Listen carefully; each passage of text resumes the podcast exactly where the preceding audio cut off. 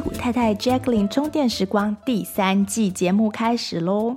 今年的节目将分为上下两季，上半年与下半年。那大部分的过季节目依惯例将转为会员节目。今年的变化是，我会想跟会员朋友讲多一点点，或许网络上渐渐不太能说的东西，还有一些我工作上看到的一些案例的整理分享。或是一些面对小众，我会讲的比较自在的内容。那常听节目的朋友，欢迎加入会员，收听更多 Jacqueline 为大家准备的精彩内容。谢谢大家的收听，现在就开始今天的节目喽。屁股老婆，哎呀，太老了啦！那人妻呢？人家用过了。哎，那妈妈呢？还是人母，反过头了吧？嗯，好，那还是太太好喽。好啊，这样比较中性哦。OK，那这里就是戏骨太太充电站。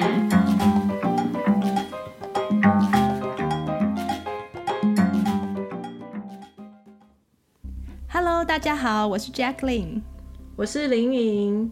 之前呢，我们在好几集不同的节目里，尤其是与沟通相关的节目中，有提到人的认知是怎么样影响自己和他人的互动。有几次呢，我们都有讲到认知扭曲 （cognitive distortion） 这个这个词。然后呢，就有收到听众朋友来问说，这是什么意思呢？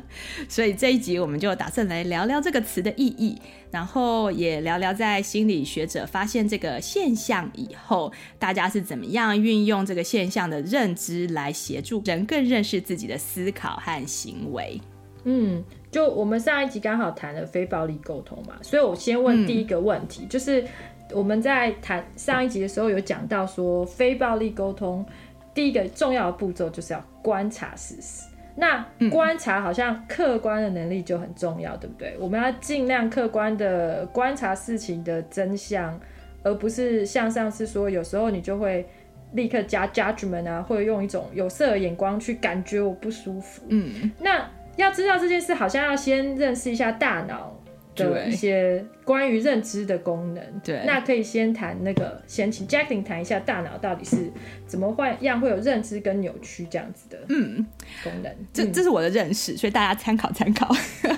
那大脑的认知功能呢？我觉得它是呃，我们认识世界的一个管道，有点像是我们的视觉。所谓的视觉，是我们看到这个世界的一个渠道。那我先用视觉这个例子，让大家稍微类比一下哈。视觉就是物件的样子呢，它经过光的反射，然后投射在我们眼睛上嘛，对不对？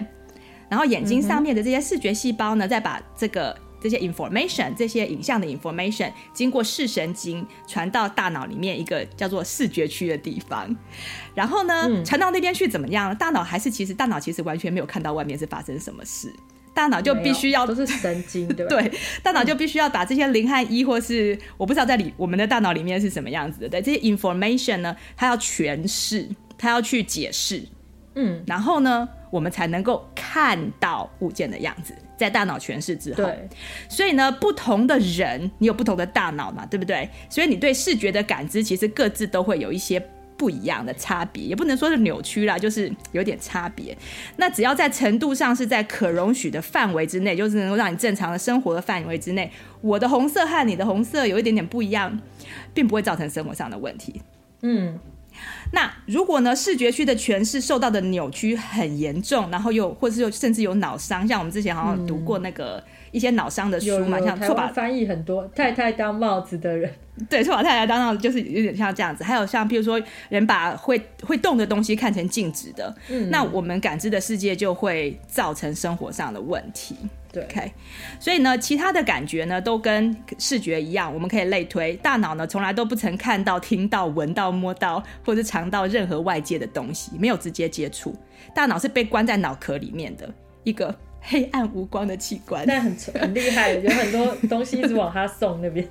对对对，然后就像是电脑 CPU 一样，那它必须要诠释，它接到这个讯息之后要告诉我们说，我们到底是看到、听到、闻到什么东西。嗯哼，那大脑的诠释呢，是可以帮我们呃生存的更有效率，或是提高生存的机会，就让你更容易活下来啦。嗯，嗯。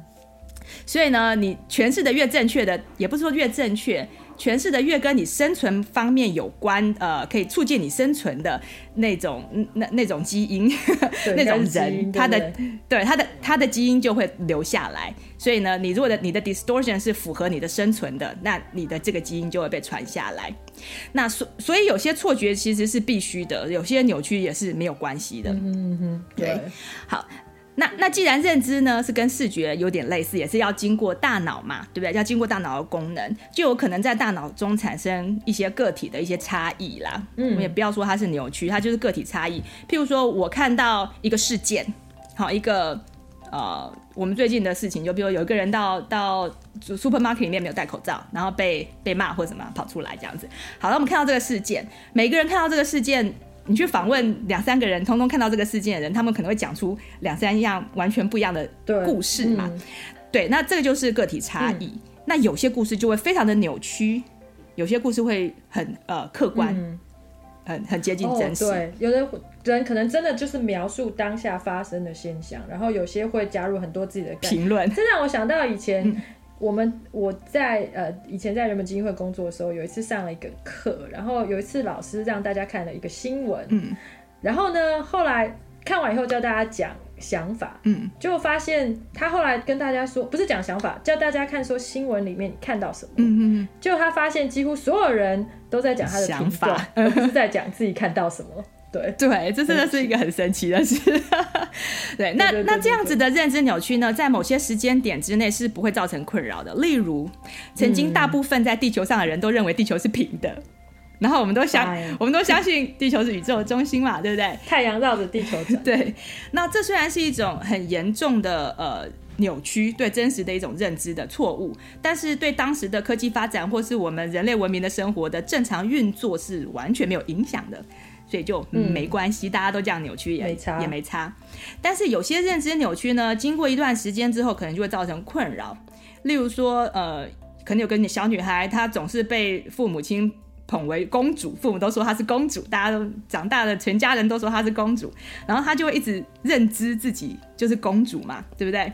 然后她的打扮也是公主的打扮啊，然后 周围的人她说什么要什么就，感觉这例子有一点极端，不过对，可能就是很极端的一个例子，就是旁边人都把她服侍的很好啦，然后她就有很多很多的事实可以证明说。啊，她是公主哈，她就有这样子一个认知的一个扭曲。嗯、但她童年过去了之后呢，小孩子去上小学的时候，可能第一天他就受到这个扭曲的巨大的影响。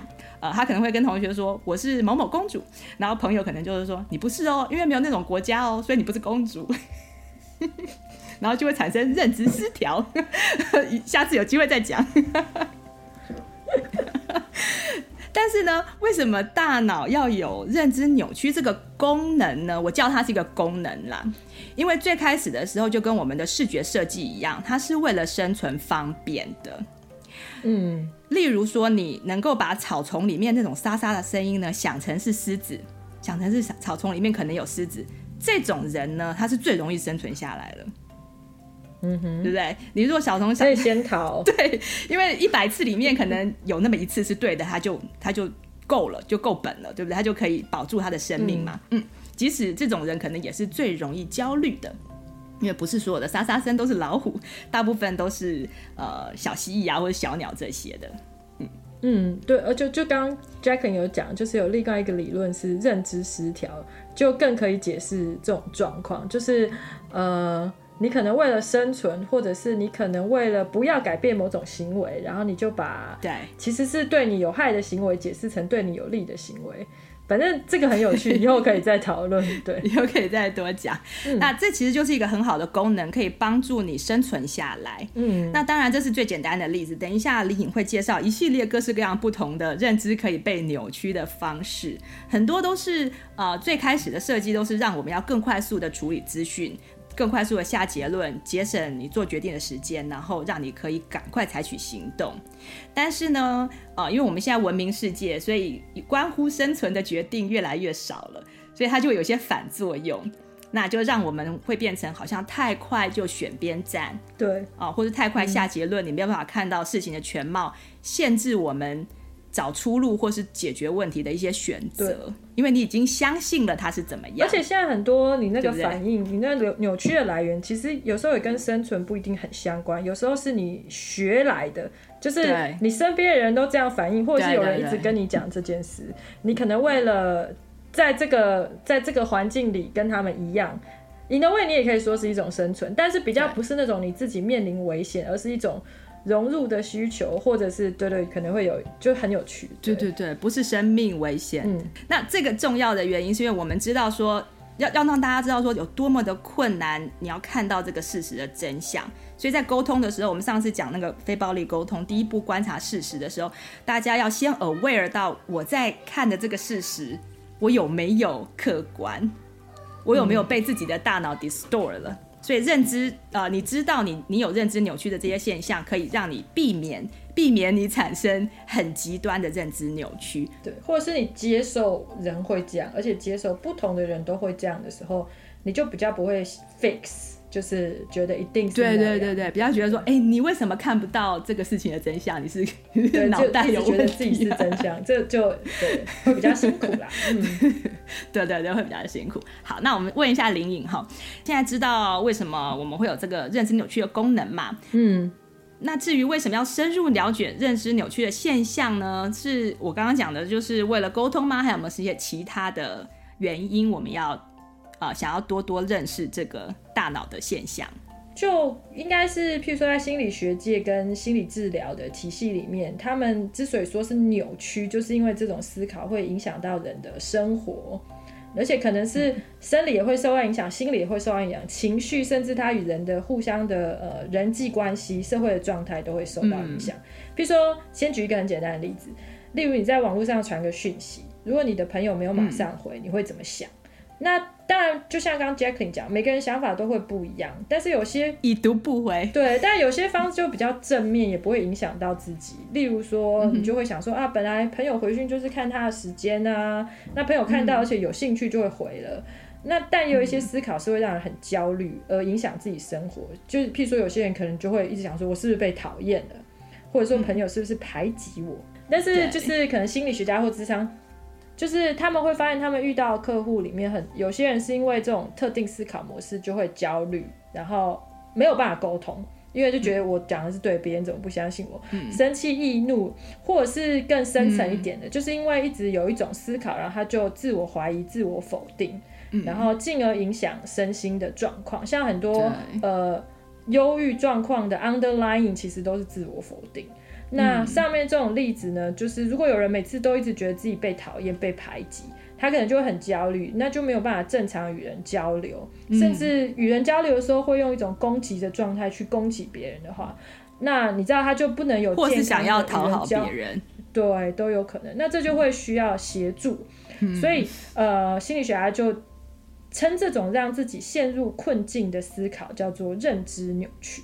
嗯。但是有人会说，他想的可能是真的啊，对不对？他可能真的被排挤了嘛，对不对？那为什么说要为什么要说是扭曲呢？嗯，这个道理其实很简单，就大家也都知道，就有时候有时候人怎么想都靠自己，嗯，然后你转念了，认知改变了，看到事情不同，那些困扰自己的状况就不见了，嗯，就你就不需要困扰自己啊。就算事情大家应该都有遇过这种，这比较另外一个极端的例子啊，就是。他的扭曲是另外一种极端的，就是明明就是人家就是不太想理他，然后对，就是真的在排挤他，可是他一点感觉都没有。这个就只要他心里没有什么困难就算了。对对对，这就是认知扭曲的 positive 的应用。对对对对对对，in a way it's fine。对，就是就算那事情是真的，只要你不在意，也就没事了嘛，对不对？嗯、因为你你可以接受他不喜欢你，那你也很接受你自己，就不会有什么困扰。真的。那之所以我们为什么要认识，就是因为他在那个 practice 里面，他们发现。真的很多东西，你协助客户改变认知以后呢，人的身心各种状况都会比较好转。嗯，所以呢，如果可以认识认知扭曲这件事情，就可以帮助大家度过一些难关，过比较美好的生活。对，嗯、好有意思哦。那可不可以解释一下，嗯、那心理学家观察到的不同种类的认知扭曲有哪些？嗯。接下来就会有一种啊，对对对，我可能也有这样的 感觉。嗯，对，我们来讲一下那个呃一些重要的分类。嗯、有一位很知名的心理学家贝克，他当时提出了七种认知扭曲的状况。那后来又有其他心理学家增加到十几种。对对对，那还有很多种。有很多种，那有另外一个也很也跟贝克其实同一个时期，但他们并没有合作哦。那同样也是认知心理学家叫 Alice，他也讲出了一个很重要很重要的认知扭曲。嗯，所以今天我就会介绍他们两个讲的，嗯呃一些分类。那第一个贝克提出的就是呃。其实后面的中文是我翻的，我有去找一些中文书，可是我不是很确定。第一个就是 arbitrary inference，嗯，就是很独断的去推论，嗯，或者是也可以说是过度解读。它的意思就是很喜欢下缺乏证据支持的结论，而且是快速的 hasty 的。啊，对，快速快速下结论，就是一副对对。对，因为如果说如果说你时间稍微长一点的话，嗯、你就有时间多收集一些证据嘛，那个就有些时候就不算是、嗯、呃。快速的那个独断解读了，嗯哼嗯哼嗯哼，可是也也有的人时间多一点就去找一直加强自己的，没错 没错，对对不对？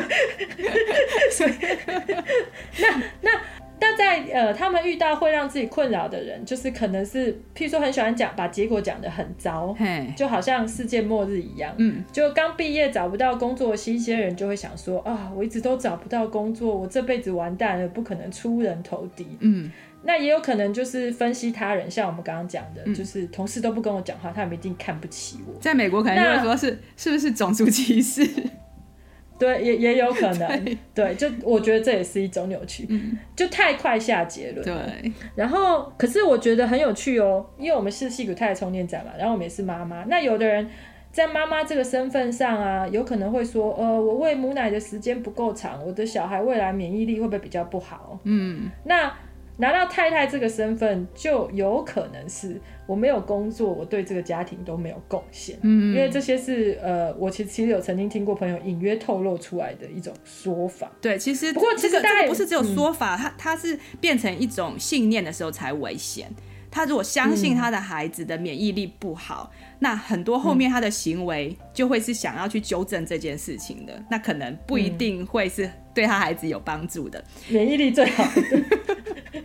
那如果他觉得说他没有工作就对家庭没有贡献的话，那只要只要他已经相信这件事情，那他相信这件事情，只要别人稍微一讲有没有工作这件事，他就他就会马上 trigger，就会马上生气，就会压起来。对。其实大家也都知道，我刚刚上面讲的那些话，就大家听起来就会，就是当你是旁观者的时候，你就会觉得有很多其他的角度嘛，对不对？就会觉得哎、欸，这有一点扭曲吧？就是工作不会一下子没找到就完蛋啊，同事也可能太忙，嗯、那小孩抵抗力还可以培养，那没有工作，太太对家庭还是很有贡献，好不好？对啊，对对对，网络上很多文章来佐证太太的贡献是换成金钱是多少，超级多。对，对，但其实这都不是说挺重要的。有我知道有些太太就是她其实完全都没有贡献，也没有也没有金钱上贡献，也没有生小孩，什么都没有。可是她跟她先生感情还是很好哎。对啊。然后活到很老，然后也都没有什么问题。简单讲就是用贡献这两个字本身就是一种社会加在大家身上的扭曲。对，就是一种 distortion。所以这有点像是我呃我看到的一种两极化的思考模式，人很容易就非黑即白。嗯你就会觉得说，嗯，呃，事情不是对的，就是错的。这个人做这件事情，他不是对的，就是错的，不是最好就是最糟。有些人就说，啊、嗯，我这是一个最糟糕的妈妈，就是大家就会很快就会这样讲。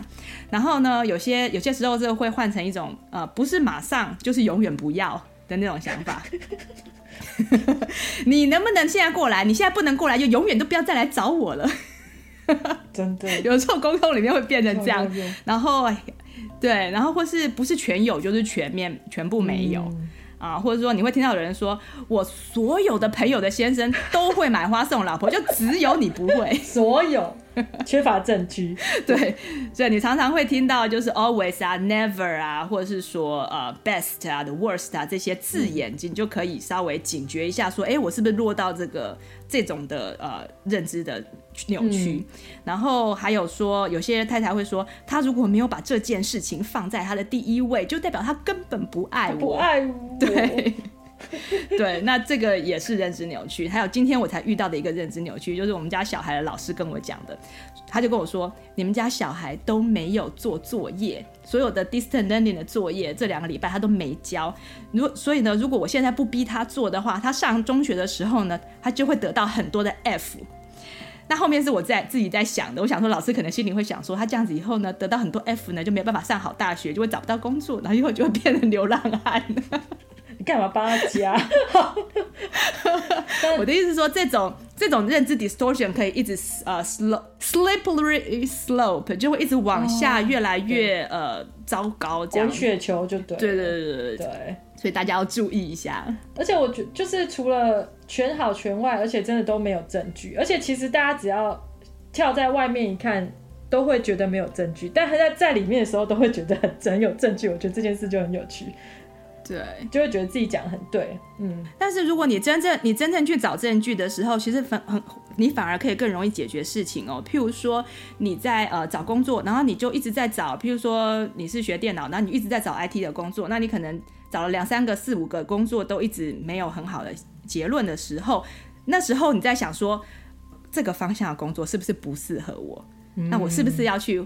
换，那就已经不，这就不算是。对，这是啊。你如果你如果证据够，对，因为证据够多了，对对对，那那时候就已经变成比较一个理性的一个一个考量。对，那就不是不是认知，就不是认。对对对，就是你还是要有你的证据。不过你接下来就要注意，会不会造成下一个认知扭曲，叫 selective abstraction，就是你只选择自己想要的观点来下结论。或有人也会说，这是一种 mental filter。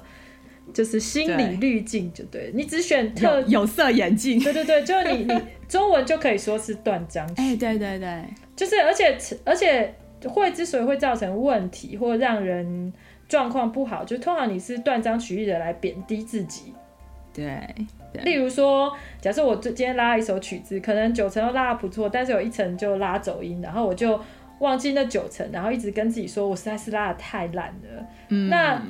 其实大家都可以判断说，这种思考是会让人钻牛角尖，而且没有办法欣赏自己嘛。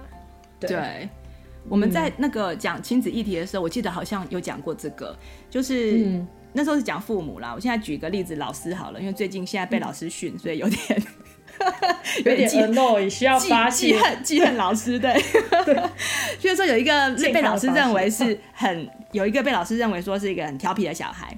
然后呢，他就老师就可能跟大家说，这个小孩很调皮，跟其他的老师或者是跟家长说。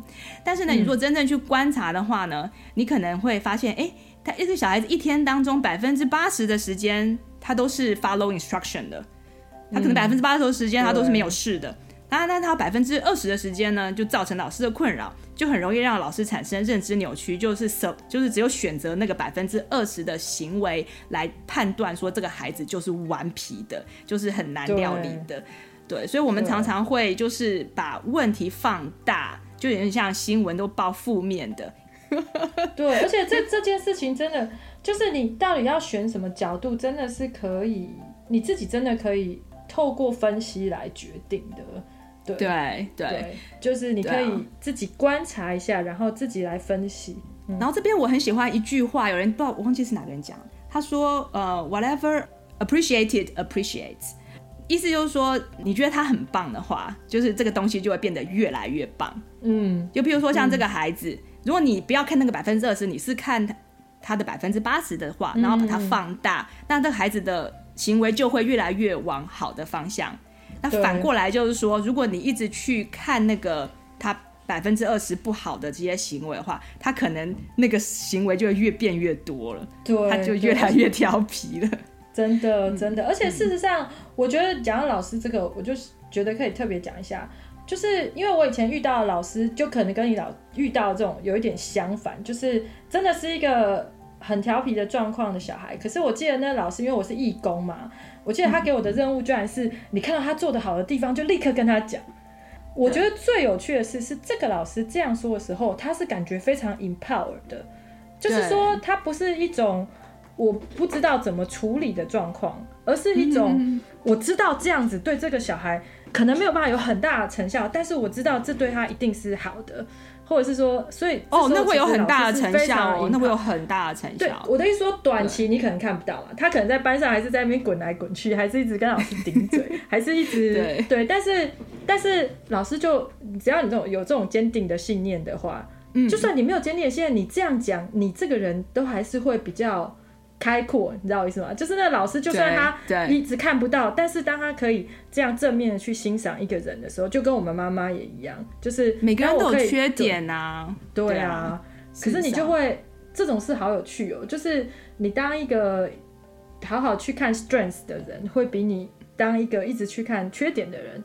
是个更快乐的人，这个倒是对对、哦，这有点肉麻。不过曾经有一次，我跟我先生的对话，就是我跟他说，我跟他说，我觉得他很棒，然后结果他就说，Because you made me 啊，然后超肉麻，对，这很肉麻。可是这里有一些事实在里面，有一些嗯，对他就是你如果都看到他好的地方，那他就是好的嘛，他基本上就是好的，对啊，对啊，对啊，这是真的。而且遇到困难就很容易解决。嗯，对对对，嗯，好，肉麻过后讲下一个，但是各位同学，这是好的肉麻，大家可以试试看哈。好，下一个例子我觉得比较有趣，就是、嗯、呃呃，英文是 overgeneralization，中文可以说是过度类化，就是呢，他用单一的事件去推论到其他的事情上，嗯，就是即使这些事情并不一样。举例来说，就是譬如说，可能你你有一次在公司的开会里面，你你说明一个企划，说明的并不理想，那这只是单一事件，而且这件事只发生在你你可能没有准备好啊，所以你没有说的很清楚。可是过度类化的时候，你可能就会说，哇，以后我只要开会就会表现不好，甚至你可能扩大说，我在这家公司就是没有办法表现，我就是个工作能力很差的人。嗯，对，那这种就是你把就是扩大了。然后好像这个不好的要件，嗯、这个不好的要件会在所有其他不同的状况处发现这样子，嗯、所以所以这个时候完善的逻辑思考能力就非常重要。因 为我们刚刚有稍微提一下，就是说呃，譬如说所有的轮胎都是圆的，那并不代表所有圆形的东西都是轮胎嘛，对不对？嗯，对啊，所以就是你要从单一的事件去推论整体的时候，其实常常是错的。大家要稍微警觉一下说，说其实常常是错的。像我有一阵子我不太喜欢养狗的人，因为他们，因为我看终于要成为养狗的人，因为我看到了，因为我看到了一个人，就是他狗大便了之后，他没有捡，嗯、就他手上其实有那个，他有带那个。呃，plastic，可是他就是没有捡，他就这样子离开了。然后我就觉得说，哼，养狗人都是这样子的。但是这就是 overgeneralization 的一个例子嘛，其实不是。那你后来你就必须要花一点时间去观察，哎，其他养狗人哦都是很 responsible 的。你就看到大部分人在路上呃遛狗的时候呢，手上都是拿拿拿着他狗狗的便便的，都不是随便丢在路上，对啊。但是呢，相反的，好，就是这个是单一事件去推论整体嘛。对。但是很多时候，我们常常会做的是用一个一般的理论来去推推单一事件。对。对，这个是比较容易正确，大部分的时候比较容易正确，但有些时候还是会错，因为毕竟你的 data 很大，你还是容易正确嘛。嗯。呃，比如说理论上，大部分的女生的女性都比男性更有母性，啊，比较适合照顾小孩，那比较适合当孩子的监护人。嗯。但是呢，在某些时候，可能有些单一事件上并不符合这个理论。对，比如说是一个酗酒的妈妈，她可能就不适合照顾她的小孩。对，而且这种一般理论其实有时候本身就有一个很奇怪的假设，譬如说什么叫照顾好小孩？就是说，如果他的 level 其实是男性女生都可以达到，并不是在比男生跟女生谁比较厉害的话，那你就不需要有这个前提了嘛，对不对？对。对，然后就更没有单一事件，而是其实所以。我只我只是想说，Jackie 你刚刚讲的超级有道理，就是还是要有一点逻辑训练比较好。对对对，可以帮助自己。对，在这个这个 distortion 这个扭曲上面，可以对对对、呃，对，你可以比较有自觉。嘿，对，好，好，下一个呢？他呃，他说的是 magnification or minimization，嗯，就是夸大或贬低，嗯，然后他通常是说夸大失误。或者是贬低自己，嗯，就是那像刚我刚刚讲那个说明气话说明不好，他可能只是讲漏某一个部分啊，嗯，但是你一夸大就可以说是啊，我刚刚那个真的讲的太烂了，而且组织的不好之类的。嗯、那这就是夸大你做的不好的地方。那贬低就是你即使做的不错，你还是一直贬低自己。那明明是个不错的企划说明，甚至有人说，哎、欸，你做的不错，你还是坚持说我犯了很多错误，然后就 obsess 在自己犯的错上面。对，这是一种，这不是谦虚哦。对，真的不是谦虚。当然我知道，但在 in general 的状况，很多人很习惯，尤其在某些文化里。你还是习惯别人称赞你的时候，你没有办法好好的接受，然后你会用一种贬低的话来讲，尤其是那个，譬如说称赞你的小孩的时候，然后我知道有些长辈就很喜欢赶快选一个小孩不好的去跟对方说，没有啦，我的小孩也没有那么好。对，那其实这个问题就是你自己认知扭曲就算了，你还制造一个东西在 在那个小孩身上，这实在是 就是对，就是会有这种连带的效益之类。对，小孩无辜受累，没错。好，那再讲下一个就是呃。Personalization 就是自我关联，嗯，就是把所有不好的事情都想成是因为自己或跟自己有关，明明可能是跟全体有关的。例如会说，我们的球队输了都是因为我啊，明明一个球队有很多人，嗯，或者是说小孩发生了什么事，明明无法控制，但你就一直说那就是因为我是一个不好的妈妈之类的，嗯，也是会有这种东西，这也是一种认知的扭曲，那也是会让人很困扰。对，然后再来就是呃。贴标签，其实贴标签，我们之前在很多不同题都有都有稍微讲到一些，我们以后会可能再认真的讲。哎、欸，等一下，我想要回去，我想要回去再讲一下那个自我关联的、嗯，要提醒大家一件事情，就是，嗯嗯。就是说，小有大人很容易这样子嘛，大人都会都会自我中心的去怀疑说，别人做事情是不是因为我，他看我一眼是不是？他其实可能可能根本就没看到我，但是长得很美。但是小孩更容易哦，就是在十二岁之前的孩子就更容易把世世界呃周边发生的所有的负面的事情都觉得是他的错，然后在情绪 egocentric 对对 egocentric，然后在然后在情绪上就呃就负担着那个情绪。尤其是像，譬如说父母吵架，小孩。对、嗯、他根本就不是小孩子的错，可是他因为他在现场，他就会觉得这件事情是我引起的。嗯嗯嗯嗯，对，所以大家要注意一下，就是小孩特特别容易有这个 egocentric 的这种 distortion，这种扭曲。嗯。嗯，对对对对对，你刚刚讲，我就想到就是那个父母离婚这件事情。对对，对，所以他们很多的办法就是跟小孩谈大人的。困难或大人的状况，让小孩让小孩看到这个事情。大人对对，还有譬如说，像是亲人过世，也有可能小孩会怪自己，对，会就根本就跟他没有关系的事情，但是他就是会找一个线来怪自己，就对，找一个，对对对对对，对。这之所以了解发展心理学，可能有一点还会有很大的帮助，就是你可能心里没有想到，呃，小孩会。遇到的状况，但事实上，然后也不是你刻意造成的，那、嗯、只是刚好他那个发展上呢，他就是会有这种的状况出现。对，那很多时候就是好好聊是可以帮忙的啦。嗯，对对，就是你看到他有情绪的时候，就是跟那个事件好像不搭的情绪，嗯，就是不应该是他的情绪的时候，就可以问问他，多聊聊这样子。嗯嗯嗯嗯嗯，好，对，这很重要的提醒。好，那讲下一个就是贴标签。刚刚有讲，就是这是一个很大的议题。嗯，我们以后肯定会再讲。那这个就是一直把一些让自己困扰的标签牢牢的贴在自己的身上。嗯。像之前就是我是好媳妇，不是我是好小好女儿这种标签，导致。自己进退两难，嗯，或者是我觉得台湾人很常见，就是我是好学生，所以就是要很乖，嗯，或者是我就是坏学生，嗯，或者是我就是不会念书，我就是不会数学，或我就是不会沟通。然后那贴贴这个标签最大的问题就是一。你没有办法平时的判断，其实他犯了上面很多毛病。第一个，你可能证据不足啊；第二个，你可能过度推论啊。那他最大问，对，那还有一个问题就是你其实会限制自己的可能性。对，因为你就已经说我就不会沟通，那你怎么可能好好去学跟沟通相关的技巧？对不对？嗯、就你的 mindset 就是 fix。对，那如果就觉得我就不会念书，我就是坏学生，那你根本就也不会去好好学。对啊，所以这些标签是对限制自己的。可能性没错，会造成业障。对，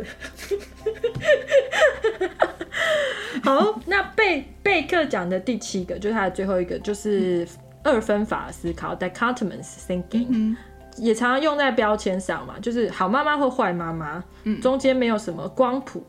嗯、那也可以用在对事情没有一个 mediocre 的妈妈。对，就是或者是 just OK，没有不是美女就是丑就是恐龙，就是丑女恐龙，就没有那个中等美女，不是帅哥就是好。那这是用对啊，就是这种很两极的说法。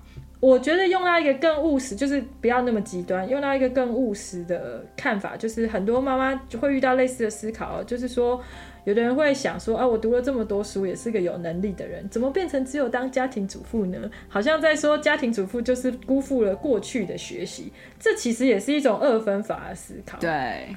就像一开始说的，我们多多少少都会有一点类似的思考，对。但是我们也通常都有什么挣脱的能力，那只是有些人没有办法摆脱，那真的影响生活的，就会需要一些帮助。就多听矽谷太太，嗯、对，就真的啦，听一下，然后。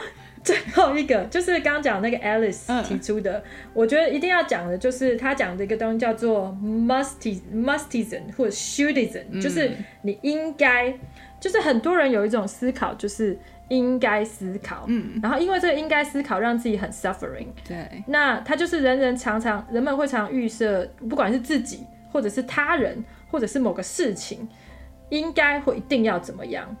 你如果以中文句子来讲，通常讲了应该之后，后面就会说不然就，嗯、然后就会是一个负面的结果。嗯、那人有这种思考的时候，通常就可能会有一些给自己的困扰，例如说我一定要被喜欢，我一定要很有能力才有价值，嗯，这是对自己的。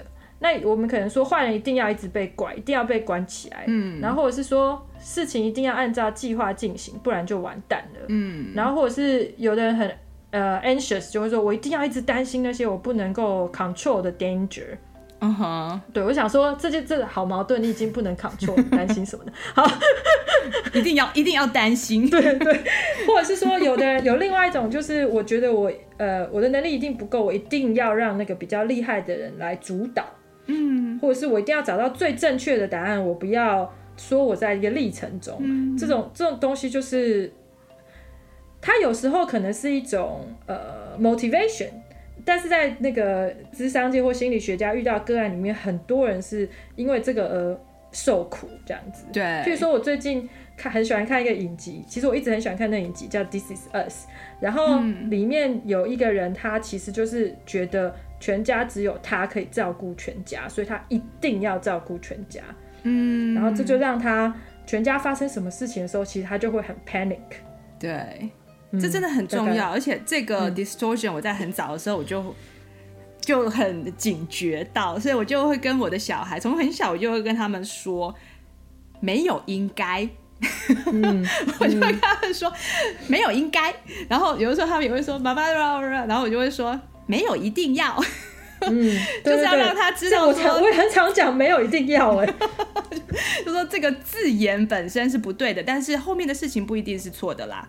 只是说，我们还是可以这样，但是这不是一个应该一定要做的事，或者应该一定要这样，对，对啊，嗯，就可以让他们的思考变得比较有弹性。就是大很多事情是不需要这样的，对对，应该是这样讲。也许有些事情，我们人在成长过程，或是在道德成长或法律上，我们就知道不能做，但是。生活上有太多的事情，其实本身就是有光谱的，可是我们还是把它变成那么的僵化，那就让人觉得，嗯，就其实会很辛苦。对，然后另外一个叫做 emotional reasoning，就是你情绪，你被情绪带领了来来处理你的认知。譬如说，你很怕坐飞机，嗯，哦，那你你怕坐飞机，因为你看到了。一个飞机失事的事情，那你被情绪就主导了嘛？嗯、就是说，你看到这件事情，你就觉得说这个东西我很害怕，因为你有一个害怕的情绪。但事实上，坐飞机的安全性跟开车的安全性比起来的话，飞机是比较安全的。嗯哼嗯哼，对。但是我们会受到情绪的影响而产生的认知的扭曲，觉得那个是超危险的一件事。对对对对对。现在其实很多很多那个关于危险性的研究都会有这种状况，因为那些东西都很难。对，第一个它本身的数据就不是一般人可以理解的数据，很多时候是这样，对不对？对对对。第二个危险。危险本身就很。之前在呃嗯有一阵子啦，我在在养孩子的过程当中，好像有一有一阵子有很 trendy 的，就是什么 free range child，对不对？free range children，就是让爸爸妈妈会不会让孩可不可以让孩子出去外面自己去玩？好，就是自己到公园或者什么，在某个年龄的时候，可能呃六七岁啊七八岁的这个时候，那那时候我我有听过很多的那种 interview 嘛，他们在讲说他们在小时候，这些人在小时候可能四五十年前。好，他们都是可以呃到处去，就是在对自己在外面玩。那像其实像我先生也跟我说，他们小时候都是在外面小溪啊或者什么在后面呐、啊，然后就是爸爸妈妈都不知道他们在哪里的，嗯、都只跟他们说说一下说呃你你吃饭的时间再回来就好了。对对对对。但是但是现在呢，越来越呃近代以后呢，爸爸妈妈就越来越不敢做这件事情嘛。嗯，因为我们会觉得，就是有听到很多的新闻啊，或者什么的那种很恐怖的绑架呀，或者什么事情，所以我们就觉得说不要。可是你如果真的去看那个犯罪率的话，其实这这个这五十年来来讲的话，是一直往下降，一直往下降。其实我们是处于一个一个更安全的一个世世界，可是我们却感觉更危险。对，然后所以所以这群那个 free range 的那个。呃、uh,，advocate，呃、uh,，就是他们想要希望小孩子能够更自由的去 explore 的那些那群家长，他们就就是想要用这个事情来给大家另外一种认知这件事情的方式啦，也并不是说他们他们的认知就是对的啦，我只是说类类似这样子，就是情绪的一个呃主导你的认知的一种一种扭曲，嗯，是会有。其实我就就是 again 就是。这件事情没有对错，只要那个认知没有影响到你的生活，嗯、影响到你的 function，对我自己觉得你叫什么认知都都可以，你要怎么生活也都好，然后没有影响你的小孩，影响得太夸张，嗯，I think it's all fine。就是你每个人要会练习 value 自己的，不会让自己不舒服的选择，不要一直去 doubt 说有一个东西一定是最好的。嗯，尤其是养小孩上。很多人就是好像这样比较正确，那样比较正确。可是就先不要这样，因为你现在就像我们很久以前讲后设，你现在就在你的状况下，用你的方式在照顾你的小孩。那只要没有太多的问题，你没有很 bother，你没有很焦虑，那 it's fine。就是你的认知，其实你只要你很快乐，你孩子也会也会很快乐。对对对对对，对啊，嗯。那这种例子，呃，跟分类真的可以很多，对不对？而且我们可以多少都可以观察到。你刚刚已经有讲一些了，那等一下可能要请你再整理一下，就是这些认知扭曲带来的最大的问题可能是什么？嗯，那我是想要提供一下，就是马克吐温说过的一句名言，大家可能都听过的。他说：“It ain't what you don't know that gets you into trouble. 嗯，It's what you know for sure that just ends so.” 嗯哼，意思就是说，认知扭曲最大的问题，在这句话里面，他是讲说，你的麻烦不至于不是来自于你不知道的事情，而是来自于你百分之百确定为真的事情，但事实上却不是真的。对，所以认知扭曲的麻烦是在这里，因为我们太相信了。嗯，嗯对，而且那些你百分之百确定为真的事情，刚好又是，就像我们刚刚讲的，就是这种思考都是充满无奈、挫折。责怪自己，让你紧张，而且贬低自己的，而且而且这些思考，通常无论是对于你自己，对于你其他的人，或甚至对于未来，嗯，都很负面的话，对，那这就会比较辛苦，这就是麻烦来的地方。嗯，但是其实其实百分之百正 正面的这种扭曲也有麻烦哦，这种人格也是也是会 distort 到一个。百分之百正面的扭曲哦哦，你在讲另外一个，OK，对啊，当然啊，嗯，大部分的问题是来自，譬如我们焦虑啊，或是 depression 啊，就是那个忧虑啊、忧郁啊，什么是来自于比较是处于比较好像你这件事情本来是中性的，嗯、可是我们把它看得比较灰暗一点，看得比较负面一点。但是如果这件事情你把它看得很正面，跟这件事情差太多的话，有的时候也不见得是好的，对对对，就有这种人格，人格是那种自恋狂的人格。但这种人其实会遇到非常非常多的困扰，嗯，也是，就是说，事实上他还是知道他会遇到很多的困扰，嗯，然后他也会知道这跟外他跟外界的沟通或他的，其实在生活上的 function 就会有 impairment，嗯。那你说他会不会知道，或他身边人会不会知道？其实是会知道的，嗯，对，嗯。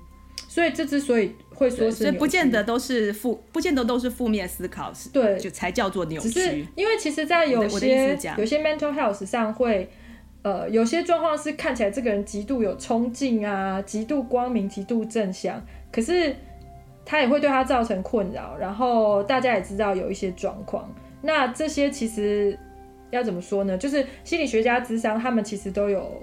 在思考这些问题，那只是因为我们现在对一般，就是对一般的呃听众说，我觉得包括我们一般人，大部分比较是比较是负面的，一直责怪自己，尤其是我们这个我们这个时代的一种氛围，比较是呃，你很怀疑你自我的价值，对，就而且无论是哪个国家，比如说我自己台湾长大，我们就会觉得台湾其实我们很知道嘛，嗯、这样那样的教育体制，对，可是事实上在美国似乎也是，没错。尤其我现在念了智商以后，听各位同很多同学讲以后，发现 哦，这根本就是一个常态，这些也都名校出来的，但是怎么大家都这样？对，对啊，对，真的、嗯，最大的问题就是他们缺乏跳出来观察其他可能性的能力。嗯，那这就会让人说，让人对于挫折的忍受度比较低。嗯，并不是不能忍受挫折哦，是他们遇到挫折以后。他们会一直鞭打自己，不容许自己跟他人犯错，或一直苛责自己，嗯，然后就一直自我贬低，嗯，然后会更悲观或灾难的解读自己的生活经验。对，嗯，对。那当然这是负向的，就像不过就像 Jacqueline 说，那可能也会有正向的扭曲的思考。那就等我这些研究再跟大家讲。不过那种就下次我们要讲啊，认知失调啊。对，那个可能是认知失调，有的时候就会有认知失调。对，所以他反正他最大的问题就是你天天在鞭打自己，或天天在强迫自己是某个样子，你自己就会过得对，或是把自己当呃，因为这样子的一个扭曲而想成是受害者。嗯，那那是对，这个很常见。对，对，那个就很很麻烦。那人人为什么会？就是认知，因为我们要特别来认识这个认知扭曲这件事。那为什么认知扭曲是一个我们不自觉的一个 一个 function？它又是怎么运作的？呃，就是他们先观察到现象，但是对于成因是什么，就有很多说法，或者他借助借助其他的理论，借助理论。嗯，对。那通常提到的就是包括人的天天生的人格的特质，就 temperament，它可能是比较呃。就是比较倾向吸收某种讯息的，那很大的一个就是童年经验的影响。对、嗯，那另外就是成长中有各种经历，包括有一些 trauma，或者是说，呃，在教育或在某种体制下的经验，就造成他有这种的思考的基模 schema。那之所以要讲思考基模，是因为。就像刚刚 Jacqueline 有说，很多扭曲的运作就是它很快，咻就来了。那认知心理学家认为，这种思考就是在人身上已经是自动化，就是 automatic，就是我们会有一种类似的反应，遇到类似的事情的时候，就一直用这种态度面对，就像是比较省事，对，而且也比较快的把自己 label 好，就放在一个比较安全的位置，就是人有一种定位自己的需求。但是当你的定位就都是负向的，嗯、都是这种状况的时候，你就会一直用同样的状况去定位。譬如说，别人称赞你的时候，你第一个反应就是贬低自己。嗯嗯，就习惯性的，可能可能你看父母都是这样做，所以你就就很自然的这样反应，就学起来了。对，嗯对，或者是说，好像你觉得当媳妇就是一定要乖乖的听从，然后你就、嗯、这就是一种应该嘛，对不对？然后你就。嗯没有看到各种可能性，然后你把所有的人也会定义成就是大家都要那样子。那心理学家就是认为人在成长过程里面，他们就形塑了一套核心价值跟行动基模。那这个基模就伴着这个人生活。嗯、那就像 Jacqueline 说，这是可以帮助生存的，即使不一定是最好的办法。嗯、但是很多时候，这个基模就是环境不断强加在你身上的。嗯，那有可能会影响生活的品质。对，说到这个，我觉得大有一个可以做的练习，就是自己观察一下，你是不是很习惯在应对某个人的时候说出了哪句话，但是你回头想就觉得怪怪的。嗯，对对，对。其实我觉得这就可以是一个练习。例如说我我这样讲的一个自我觉察的练习，就对，觉察到自己，哎，那这边是是有扭曲。嗯，对对对对对，像。我记得以前人家称赞我的时候，我就会一直要找出其实做的不太好的地方，嗯，或者是一直要去跟更厉害的比，就是反正就是两种做法，我没有那么厉害，就是让自己没有很厉害就对了，或者或者是说，我常常觉得我我讲的应该要是对的，不管怎么样，我都要证明我是对的，嗯，那其实让自己很累，对，然后可是我每次。讲完贬低自己的话，或者是跟人家吵架吵完，有时候会觉得很怪。如果你有这种怪怪的感觉，然后你回去想你的行为的时候，我觉得这就是你可以改变自己，让自己变得更愉快的一个开始。对对对，对。而且接下来你就可以开始学说，哦，那下次人家称赞我的时候，我要怎么做？嗯，对。你就可以想一些句子是你下次可以用的，但是不是贬低自己的这样子。对，嗯，对对。对啊，我觉得这能够不能察觉到说，就是不自觉你有这种认知扭曲，有点像是就我刚开始那个呃类比的视觉的那种错觉。不晓得大家有没有就是在、嗯、呃电脑上看就做那种颜色或条纹的错觉测验，对不对？Blind spot 测验。对，就是譬如说它有它有两条条纹嘛，对不对？然后一个是 V 这样子往内，一个 V 往外，然后他就问你说哪一条线比较长？嗯。所有的人都会觉得 V 往外的那个那条线比较长，就是眼睛看起来就是比较长。可是真相是两条是一样长的嘛？对。但很好玩的是，即使在我们知道真相是什么之后哦，你眼睛看起来它还是一长一短。嗯，就是你的眼睛是没有办法 correct 那个。那所以我觉得认知的扭曲，如果认知也都是一样，跟这些感官都是在头脑里面去诠释出来的，那在正常的状况之下，我们是不会有自觉的。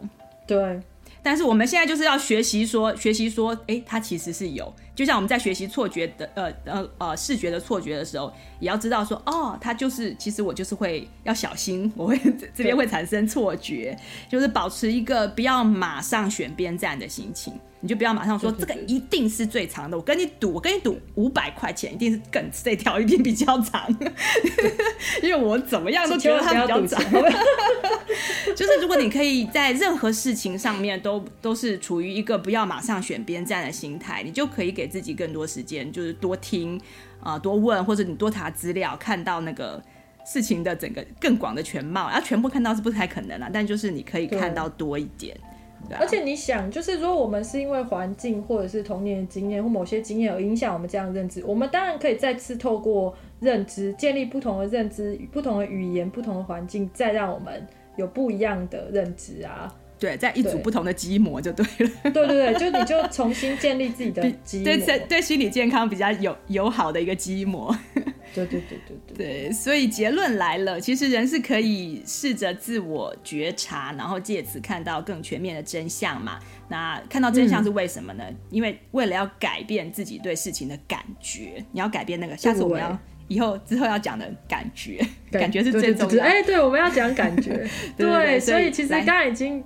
刚才已经讲了，就是这些认知学派的研究者，事实上他们也都是心理医生啊，他们都认为人是有能力察觉跟改变的。嗯，那即使有时候需要帮忙，然后方法也很多种啊，但是本质就是他们会帮助人看到自己认知的局限。有的人是用比较挑战的方式，嗯，就是比较 confrontational 的。那现在大多数的心理智商就是会用呃对话思考，或者是苏格拉底式的提问，对，问你一些问题，帮助人自己发现自己思考的局限。对，那我觉得我可以特别提到一下，Alice 提到他治疗的主要的目标是要让第一个让人无接无条件接受自己，对，包括你可以接受自己的生气啊、伤心啊、开心啊各种的感觉、各种的情绪，甚至各种的想法。嗯，那第二个是让人无条件的接受他人，这意思不是说 judgmental 的，而是说你要只说你要如实看待每个人都是独特的、复杂的，但是也是有弹性的。立体。那第三个就是，对，就是你可以如实的看待他，而不是要急着去给他贴很多标签的。嗯，那第三个就是无条件的接受生命，那这是指接受生命的样貌样貌。就是不管你拿到的是不是你想要的，你都接受它。你接受生命中的失败，嗯、接受生命中的困境，即使很不希望发生，但是你能够如实的接受，会让你更自在。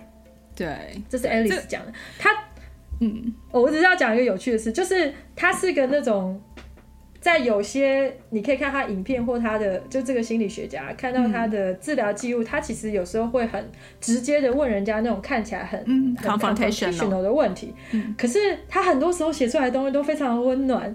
包括无条件的接受，嗯、包括他有些时候跟人家讲话也突然变得很温柔，然后我就觉得、嗯、哇，人真的有很多的样貌。对，可是有些时候那种 confrontational 的是、嗯、是在某一些场合或某些时空背景之下是是最有效的。所以其实我感觉就是说这，这这个因为心理学家他了解人的这种他这种不同的 spectrum 嘛，所以他知道说在某个时候。你再跟你再继续吵下去，或者再继续聊下去，你可能永远都会看不到自己的盲点的时候，他就会突然就杀出一个 问题。对对对，嗯、那这也是在这个呃，你跟你的治疗师中间有 rapport 的这个状况之下会非常好用。就是说你信任他，那他这样讲的时候，你就会哎、欸，好像我曾经有一个听有一个老师，就是呃，我们催眠学校的老师，他跟我说。哦，他觉得说，哎、欸，他他刚开始当呃催眠师的时候，他是因为他是男生嘛，所以他觉得说他是不是呃不够温柔啊，或者什么不够同理心啊，或者什么这一方面可能比较没有，他觉得他自己比较没有。可是后来来找他的都都是一些军人或者警察这样子的，嗯、那些人呢不需要你去跟他什么同理心什么，就直接告诉他他是错的就好了。嗯，他 他就他就转过来了。对对对对对，是啊是啊，因为人有很多种，所以本来就需要不同的帮忙别人的人。对，就第三者，他就是旁观者清嘛，他旁观者清的角度一看看到你，然后他直接告诉你，有些时候是最快的方式。对，然后有些人就是最接受这种方式。对对对，这蛮有趣的。嗯，然后呃，就是刚刚讲的那些无条件接受，我知道这听起来好像都很。就是好像理想太远大，而且跳得很远。可是呢，嗯、我觉得这跟上面我讲到那个 Alice 有讲的那种应该思考，应该什么都要应该的思考是连在一起的。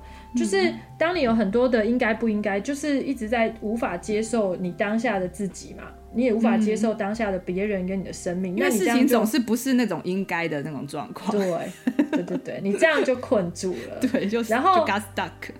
而且你有很可能。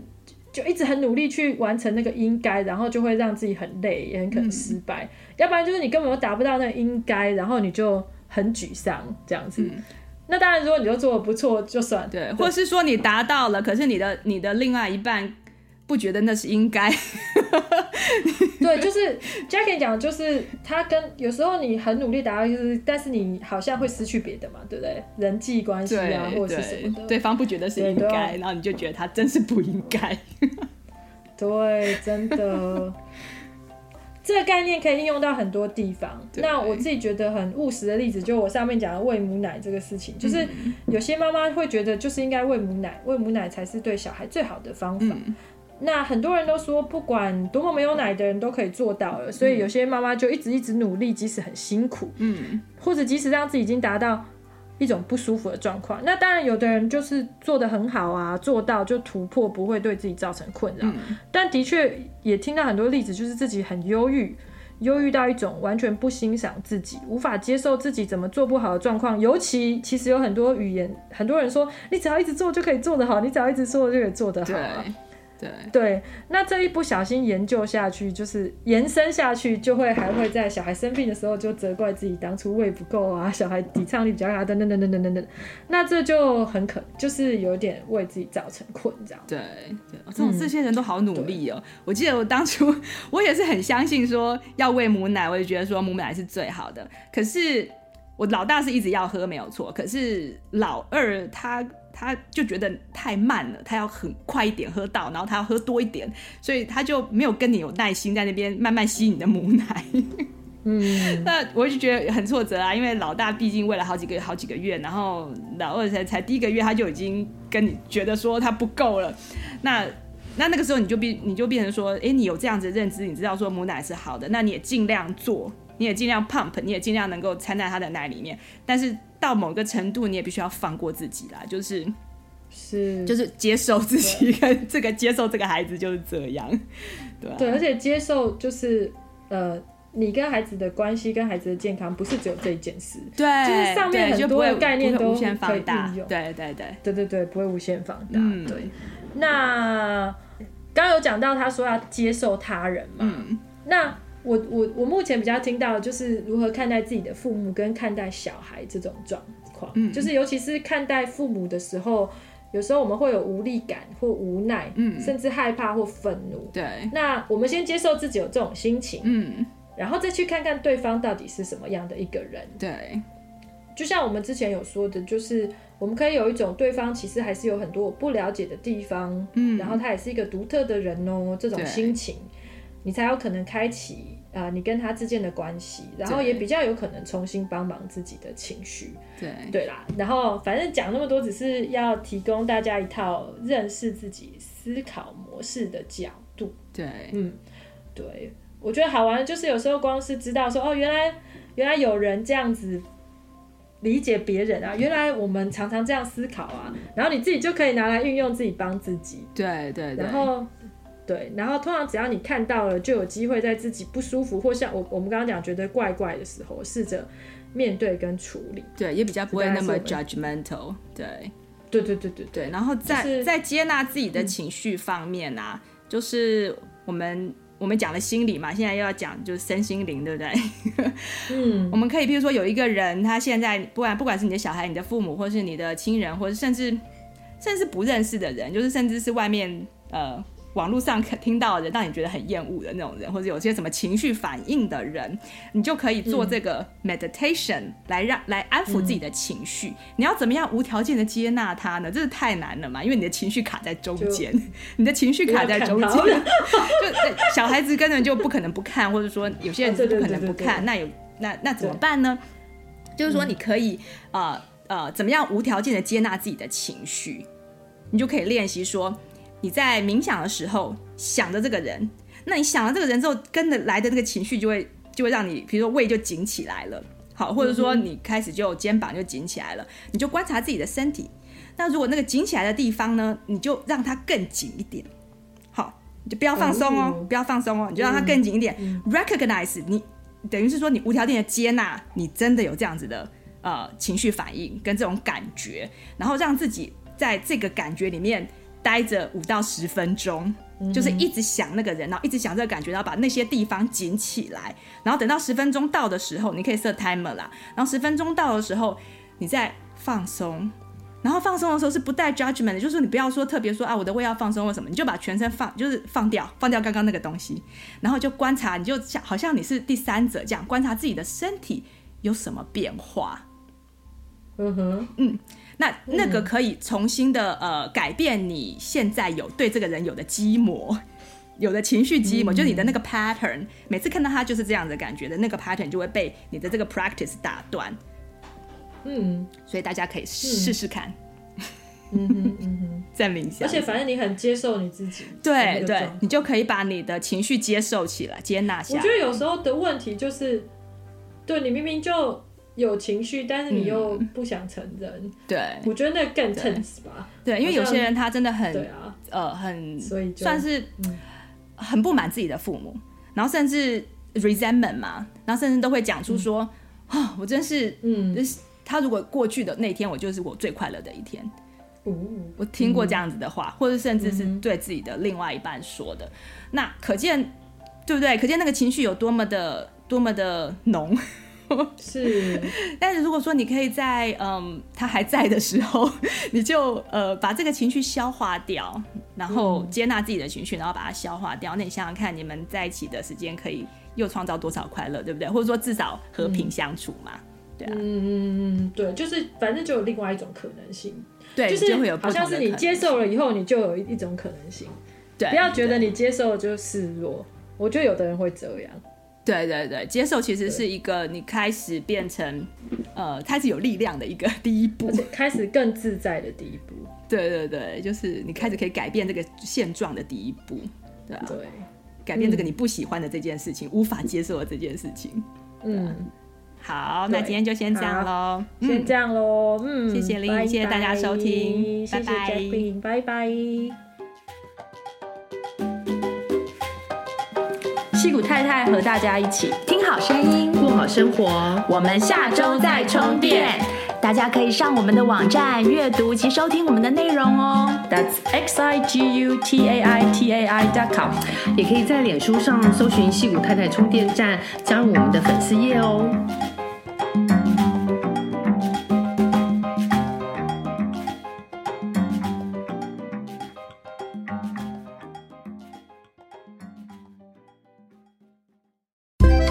喜欢今天的节目内容吗？欢迎推荐西谷太太 Jacqueline 充电时光的 Podcast 给你身边的亲戚朋友们，在你收听的播客平台给我们订阅、评分、点赞、留言和加油。有特别想听的主题，欢迎写信给我们，作为未来节目制作的参考方向。再次谢谢你的收听、分享和支持，我们下次再见，拜拜。